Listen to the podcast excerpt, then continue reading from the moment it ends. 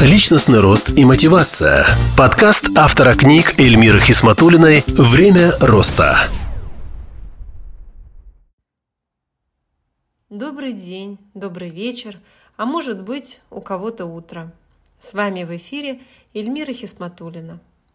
Буквально на днях мое внимание привлек видеосюжет, в котором красивая пара кружила в танце по залу. И в тот же день появилась идея этого выпуска.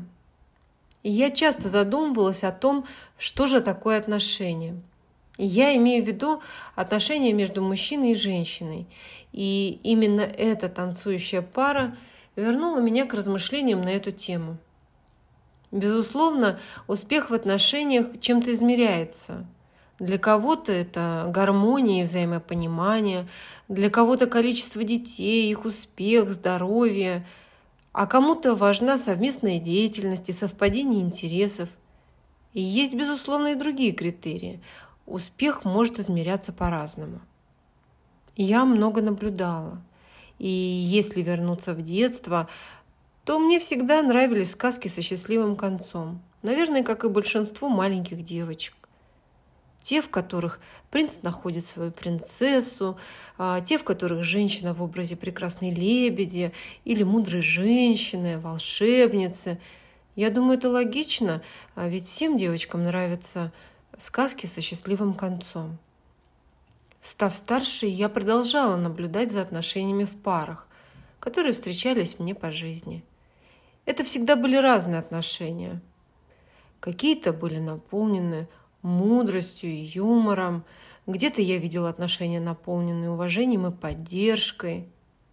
Где-то было и легкое равнодушие. Лично у меня всегда вызывал уважение и притяжение семья, в которой есть взаимное уважение, теплота, сплоченность, какие-то ценности, традиции. И я встречала такие семьи среди тех, с кем общалась. Я училась у них, задавалась вопросами, анализировала, а кем-то даже восхищалась и брала за образец а, для подражания поведения некоторых женщин. И вот как-то незаметно для себя собрала все свои наблюдения и откровения в сборник стихотворений об отношениях. Честно говоря, сама не ожидала такого размаха. И я назвала его «Сто оттенков любви», от Марсалы до Пьяной. Откуда такое название? Это название пришло ко мне спонтанно, но оно ведет э, к содержанию самой книги. Книгу начала с поиска любви и размышления о том, что же такое любовь. И где-то я описала любовь горбатой и с вилами. Это, знаете, как хождение по граблям. Ведь именно так кто-то приобретает свой опыт а где-то любовь в образе хорошего работника. И у меня родился важный инсайт о том, что отношения – это работа. А где-то я описала любовь как мир двоих и то, какая роскошь быть самим собой в отношениях. Где-то любовь была похожа на плесень. Были и просто размышления с оттенком бесконечности, о важности проявления нежности, теплоты, чувств, я рассуждала о том, что понимание мужчин начинается задолго до той самой встречи, а именно с детства, с отца, и продолжается это знакомство с противоположным полом всю жизнь. А какие-то стихи в сборнике «Плод моей фантазии», идеализация любви и отношений, мысли о том, как могло бы быть какие-то прямо волнующие, с оттенком страсти, влечения. В общем, сборник включил в себя широкий спектр эмоций и оттенков одного и того же чувства – любви. А ведь мы действительно разные – мужчины и женщины. И уже многие авторы написали множество книг по теме отношений. Взять хотя бы известную многим книгу «Мужчина с Марса, женщина с Венеры» – мы действительно разные. Также в сборнике «100 оттенков любви» от Марсалы до Пьяной есть рассуждения о языках любви и поиск ключей взаимопониманию. Почему на обложке пара в танце?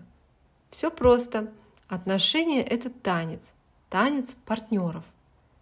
И, пользуясь случаем, хочу поделиться личной историей. Недавно мне сказали, ты можешь сделать так, чтобы уважали и мужчин, и женщин. Это было так неожиданно. В общем, тема отношений в последнее время везде, в виде каких-то знаков, информации, чьих-то комментариев. Нельзя не считаться с тем фактом, что отношения – важная составляющая жизни большинства людей. И тогда я решила поднять эту тему в очередном выпуске и рассказать о том, как появился сборник стихотворений «Сто оттенков любви» от Марсала до пьяной. Уж где, как не в нем – я писала в большей степени об отношениях, о чувствах. Поэтому, конечно, сразу вспомнила об этом сборнике, о котором я, в общем-то, еще и не рассказывала. А вот еще одно упражнение, оно попалось мне совершенно случайно. Как я говорила, мне в последнее время попадается много информации. И оно заключается в том, чтобы выписать 30 женских и 30 мужских качеств и взять одно качество на один день. И весь день уделять внимание этому качеству, так или иначе проживать его. В итоге я выписала 30 женских качеств. И вот среди них оказалась нежность. И тут я вспомнила, что буквально недавно написала стихотворение, посвященное нежности. И хочу его зачитать. Нежность придает лицу овал – локон справа и духи с утра. Голос тоже может обнимать. Легкий стула стук и шорох платья. Жесты также могут быть важны. И слова, которые добры, они нежны. Нежным может быть халат и красивой убранная кровать. Чистым может быть жилье, нежное в руках белье, и в красивой вазе на столе может быть любимое желе. Нежный смех, улыбка и глаза, поза, взгляд о чем-то рассказал, мягкий шаг и кисти нежных рук создадут красивый вид, уют.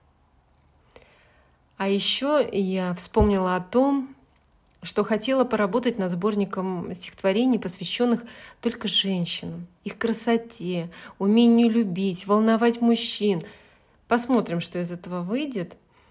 Ведь процесс создания новой книги сродни рождению очередного ребенка, от зачатия до выхода в свет. Благодарю всех за внимание. До новых встреч!